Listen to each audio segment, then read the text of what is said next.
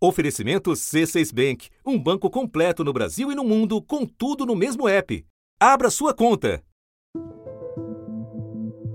It is still too early to call the race for president. Nós estamos vendo Trump ter mais votos do que se esperava. Não há maioria de votos, mas mais votos do que se esperava. Era quase uma da manhã quando o democrata Joe Biden subiu ao palco para pedir paciência aos eleitores. We're going to have to be patient. And it ain't over till every vote is counted, every ballot is counted. Pouco depois das duas da manhã, o presidente Donald Trump discursou para um grupo de apoiadores na Casa Branca. This is a fraud on the American public. A expectativa sobre o resultado dessa eleição aumenta o nível de tensão política e também a participação dos eleitores. O futuro da presidência americana segue indefinido e pode levar dias até um vencedor ser conhecido. Pode mesmo. O que já se sabe é que a vitória, seja de Joe Biden ou de Donald Trump, não será folgada. Em jogo lá na Geórgia, 16 delegados. Quando abriu a apuração na Geórgia, Trump abriu uma vantagem conforme a apuração foi avançando, votos chegando pelo correio, uh, os votos de cidades como Atlanta sendo computados. A diferença foi estreitando e agora uh, coloca em risco a liderança de Trump a vitória de Joe Biden no Michigan. Permanecendo assim o mapa, a gente teria apenas a indecisão em Nevada para que Biden pudesse ser projetado o novo presidente eleito dos Estados Unidos. Os seis votos de Nevada seriam suficientes para eleger Joe Biden. Joe Biden agora é o candidato à presidência que mais ganhou votos na história das eleições dos Estados Unidos. Esse recorde era de Barack Obama em 2008, quando Obama recebeu 69 milhões 498 mil 516 votos. E o resultado oficial, consolidado, ainda pode demorar. Trump declarou vitória na Pensilvânia, na Geórgia e na Carolina do Norte. Esses três estados ainda não concluíram a apuração dos votos. Ele também disse que está declarando vitória no Michigan se, abre aspas, um grande número de cédulas tiver sido descartado secretamente. Fecha aspas. É mais uma acusação de fraude sem provas. No estado do Michigan, Joe Biden está vencendo. Lá em Wisconsin, o Trump já disse que vai pedir a apuração dos votos. Ele precisa esperar três dias úteis para pedir a apuração dos votos. Depois desses três dias úteis, ele tem mais 13 dias para que a recontagem seja feita. Somando todos esses dias, o resultado em Wisconsin só pode sair dia 20 ou 21 de novembro, perto do feriado de Thanksgiving. O quadro eleva a incerteza interna e global quanto aos rumos de um país que tem mais de 230 mil mortos por Covid e está em plena ressurgência da pandemia, além de conviver com uma onda de protestos contra o racismo e a violência policial. A gente sente a tensão entre esses dois grupos que estão completamente misturados aqui, no meio da rua, na frente da Casa Branca. De Boston, onde tem uma manifestação para quê? Para que se mantenha a contagem de votos. E outra manifestação em Chicago com esse mesmo objetivo, a favor da contagem de votos por lá também. O que está acontecendo aqui é um retrato do que está acontecendo no mapa eleitoral americano. Da redação do G1. Eu sou Renata Loprete e o assunto hoje é a fratura política e social nos Estados Unidos, exposta na disputa pela Casa Branca, voto a voto e com a justiça no meio. Meu convidado neste episódio é o cientista político Hussein Kalut, pesquisador na Universidade Harvard. Quinta-feira, 5 de novembro. Hussein, independentemente do resultado da eleição presidencial, não houve a chamada onda azul que muitos analistas chegaram a prever nos dias finais da campanha, uma onda de vitória folgada do Partido Democrata. O que aconteceu? Isso também era uma miragem? O Biden tinha certa vantagem e uma vantagem consistente em alguns estados. O Trump não conseguia diminuir essa vantagem. A onda azul foi projetada é, por alguns segmentos que não refletem necessariamente a os institutos é, de pesquisa de forma geral. Aqueles sites de estatísticas chegavam a colocar é, o Biden com é, 90% de chance de vitória, o 538, Economist colocava 97%. Isso não se consolidou em hipótese alguma. No caso da Pensilvânia, você teve dois casos, dois, é, duas ações jurídicas da própria campanha do Trump, em que um deles queria interromper, digamos assim, a, a qualquer é, é, é, envio de malote com votos uh, após um determinado horário, se não chegasse até um determinado horário. Eles perderam isso na justiça. O segundo aspecto é que as contagens só devessem começar após o encerramento das urnas. Então é isso que está acontecendo na, na Pensilvânia, ou seja, a contagem nas urnas está é, seguindo o fluxo normal. É, os integrantes da equipe de Trump deram uma entrevista coletiva na Pensilvânia. O advogado de Trump, Rudolph Giuliani, disse que entrou com uma ação contra o Estado. Ele alega que os republicanos não puderam acompanhar a abertura e a contagem das cédulas. Afirmou ainda que pode entrar com uma ação federal alegando fraude eleitoral para, nas palavras dele, expor a corrupção do Partido Democrata. A Pensilvânia é um dos estados que ainda estão contando votos. Quanto aos analistas, eu diria que é, me parece que havia uma torcida exagerada, tá? Uma torcida exagerada e desencontrada da realidade. Terceiro aspecto importante, eu acho que é, dessa vez as análises não estavam se baseando muito apenas em estados, mas sim em condados, ou seja, o nível de aperfeiçoamento chegou a um patamar de analisar condados em específicos, porque esses condados dariam a vitória para é, um dos dois lados. Nas linhas gerais, a, a, a eleição está conforme se previu, né? Extremamente acirrada, muito disputada. O único ponto fora da curva é que eu acho que é, se exagerou é que a interpretação e isso não vale para todos os estados, tá? Alguns. Como, por exemplo, Pensilvânia, que todos os estados enviados pelo correio, em tese, seriam um indicativo de uma vantagem, é, digamos, bem elástica em favor do Biden. Isso não aconteceu. E muita gente previu que o Trump pagaria um preço caro pela má condução do país na pandemia, é, por menosprezar os riscos, por é, se atritar com a ciência e tudo mais. E o que nós estamos vendo na apuração não é bem isso. Estamos vendo, inclusive, um bom desempenho do Trump em regiões dos Estados Unidos que estão sendo particularmente atingidas pela pandemia agora. Qual é a análise que você faz disso? Essa avaliação é absolutamente correta. De fato, a pandemia eh, não se traduziu nas urnas como uma punição para o Trump. Né? Muito pelo contrário.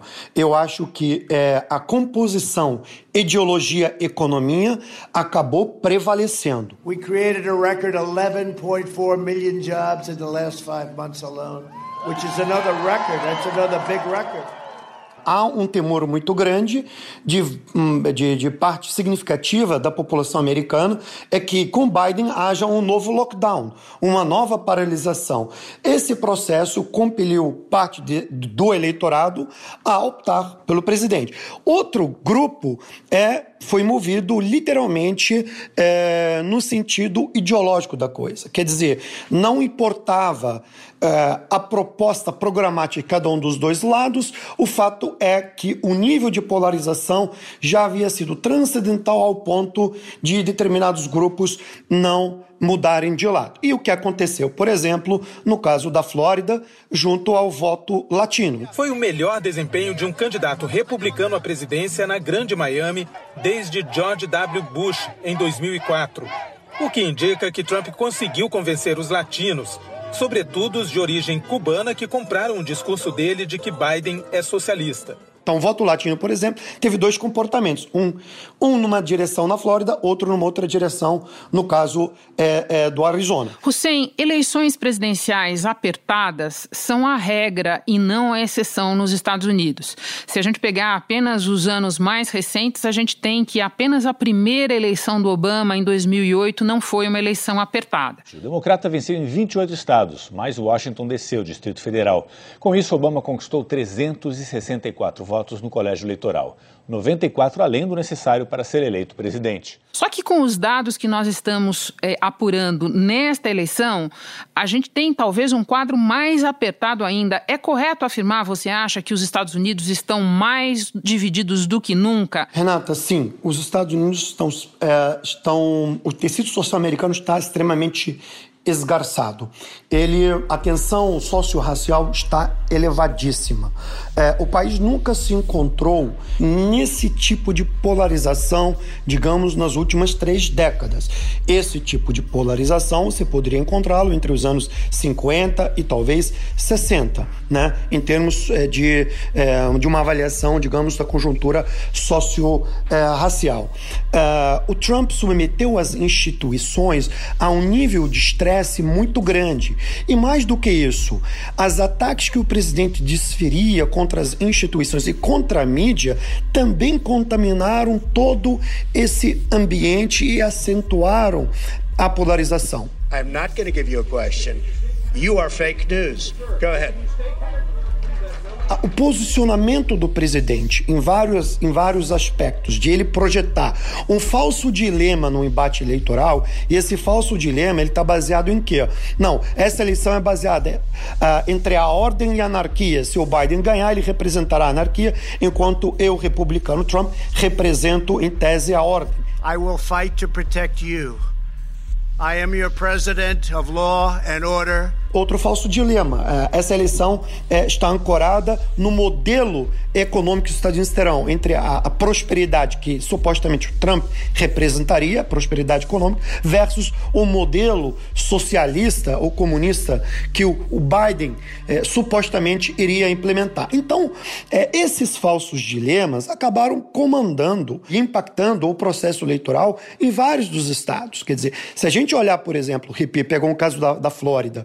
O voto cubano e porto-riquenho, o voto latino, ele ficou disciplinado. É um voto comunitário de ex-expatriados é, da Venezuela, de Cuba, de países da América Central, que votou no Trump. Quer dizer, ali foi um voto caracteristicamente fruto dessa polarização. Quer dizer, a estratégia do Trump de tensionar com Cuba, com Venezuela, ou de escalar é, o Maurício Clever Carone para o BID, ela, em certo sentido, surtiu efeito na Flórida surtiu é, efeito. E o Biden errou taticamente na forma de sua aposta no eleitorado latino na Flórida em específico. Ele organizou um discurso muito baseado, muito voltado é, para o trabalhador, né? Ele não entendeu que o voto latino ele é híbrido, ele se organiza, se assenta em variadas preferências e em várias camadas. Ele entendeu de que o voto é, latino e e essa minha própria avaliação monolítico, né? Então, como Trump puniu os imigrantes e parte desses imigrantes são de origem latina, então haveria uma transferência automática de votos para o campo democrata. Isso não aconteceu. De fato, é, aonde que essa estratégia dele teve coerência? No Arizona, que você tem uma massa de trabalhadores. Se você reparar também, os números apontam, inclusive na Flórida, é, que o voto negro também pendeu para o Trump é, como na Flórida. Por que, que pendeu para o Trump? Deveria, em tese, supostamente, racionalmente falando, pender para o Biden, por causa do trabalho. Então, muitos trabalhadores negros entendiam que com o Biden eles iriam perder o emprego. E o Biden não soube endereçar muito bem essa estratégia em determinados estados-chave especialmente o latino. Um resultado que não está selado, mas que já está mais claro que o da presidência é o do Congresso. Os democratas devem manter o controle da Câmara, mas não devem conseguir retirar dos republicanos o controle do Senado. Tá?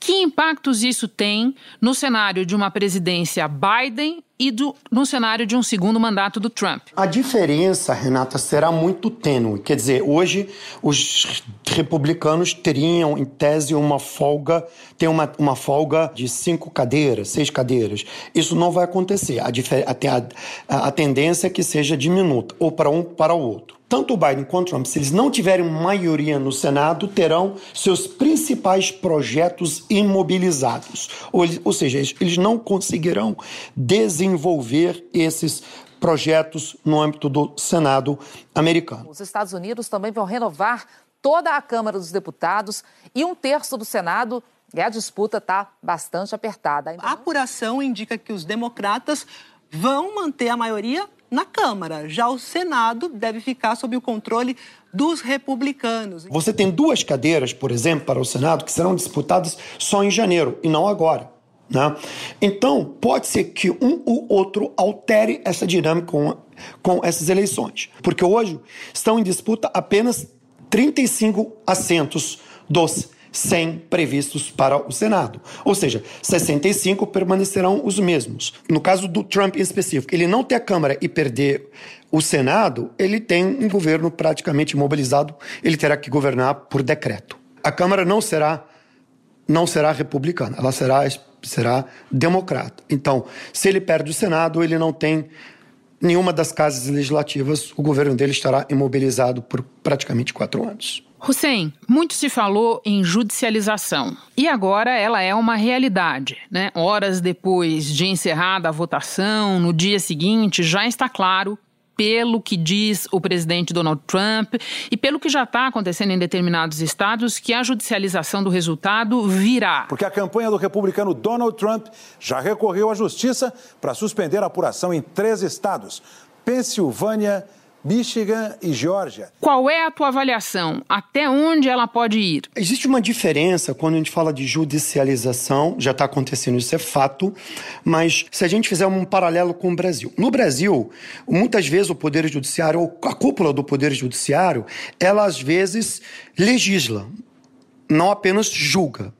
Aqui o processo é um pouco mais complicado. Então, a Suprema Corte Americana, ela não age de ofício legislando. Isso é muito mais complexo. O fato do Trump ter maioria de conservadores não significa que ele vai poder governar com a Suprema Corte a seu favor. Isso não necessariamente funciona assim aqui. Né? Então, na verdade, o posicionamento da Suprema Corte, em, em termos conservadores, ele vai se ater a, na minha opinião, a matéria de valores. Quer dizer, a questão do, do, do direito do aborto, a questão do matrimônio de pessoas do mesmo sexo, a questão de liberalização das drogas, são grandes linhas. Né? No que diz respeito à eleição, é, em específico, acho que é muito cedo para dizer que a Suprema Corte irá arbitrar em um processo, é, digamos, induzido para desequilibrar em função do Trump. O presidente, então, disse que vai levar a decisão à justiça. Vamos recorrer à Suprema Corte. Queremos que a votação pare. Não queremos que achem votos às quatro da manhã e adicionem à lista. É um momento muito triste e vamos vencer. Por mim, já vencemos. Porque até agora, das ações impetradas, do que já foi judicializado até o momento, né, o Trump não ganhou quase nada na Suprema Corte. Né?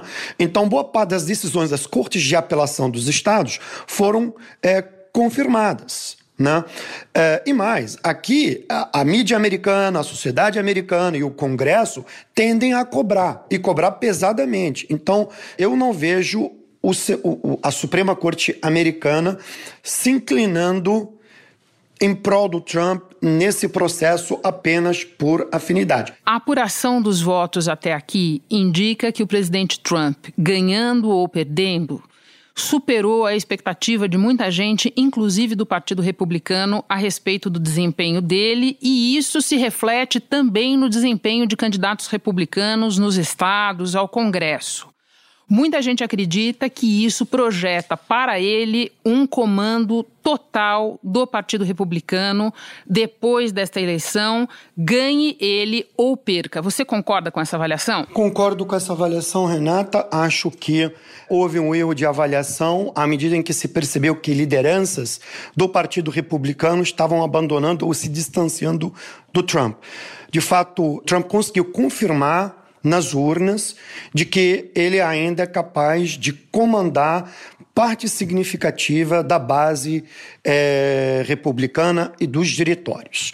E isso não foi detectado é, nesse processo por nenhum modelo de pesquisa ou nenhum analista. A leitura era que ele não teria essa vantagem consolidada em vários estados é, do país. Hussein, muito obrigada pela conversa, pelas informações. Bom trabalho para você. Muito obrigado, Renata, e é um privilégio falar com você sempre. Este foi o assunto podcast diário disponível no G1 e também nos aplicativos Apple Podcasts, Google Podcasts, Spotify, Deezer, Castbox. Nos aplicativos dá para seguir a gente e assim não perder nenhum episódio. Eu sou Renata Loprete e fico por aqui. Até o próximo assunto.